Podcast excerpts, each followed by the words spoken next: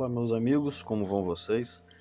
Aí vamos dar início hoje ao, ao livro de Cantares, os capítulos 1, 2 e 3. O tema principal desse capítulo é o desejo da noiva por afeto. Como você pode perceber na leitura, há claras confissões de amor, carinho e devoção. Essa demonstração clara de amor e afeição é importante para neutralizar todos os medos e inseguranças que possam surgir na mente da mulher ou do homem. É, notamos claramente que o noivo faz questão de enaltecer a noiva, usando recursos de metáforas da época para dizer: Você é muito bonita, você é a mais bonita. Por sua vez, a esposa declara que seu marido é tão especial para ela como flores colhidas no campo. Amigos, há um claro ensinamento nesse capítulo 1 os cônjuges precisam demonstrar carinho mutuamente. Por isso, é, esposo, nunca perca a oportunidade de dizer palavras carinhosas à sua esposa. Esposa, dizer palavras de afeto é uma ótima maneira de solidificar o relacionamento. Se no casamento há demonstração de afeto, certamente o relacionamento se fortalecerá cada vez mais. E o capítulo 2 caracteriza-se por expressões de amor mútuo entre marido e mulher. O marido começa fazendo um elogio, a fim de destacar que sua esposa é realmente especial. Como resposta, a esposa também elogia o marido, basicamente por três características: seu marido merece ser amado, seu marido ama e seu marido é apenas dela. Essa confissão da esposa em essência, pode ser também a confissão do marido em favor da esposa.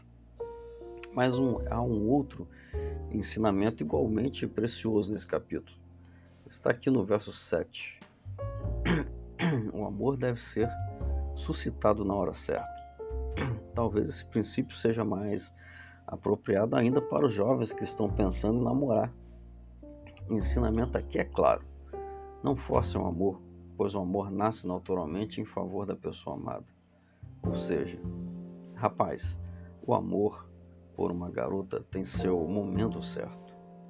Moça, o amor por um rapaz tem seu momento certo. O amor verdadeiro nasce no coração do Pai Celestial e se manifesta no momento oportuno, num relacionamento guiado e abençoado por Deus.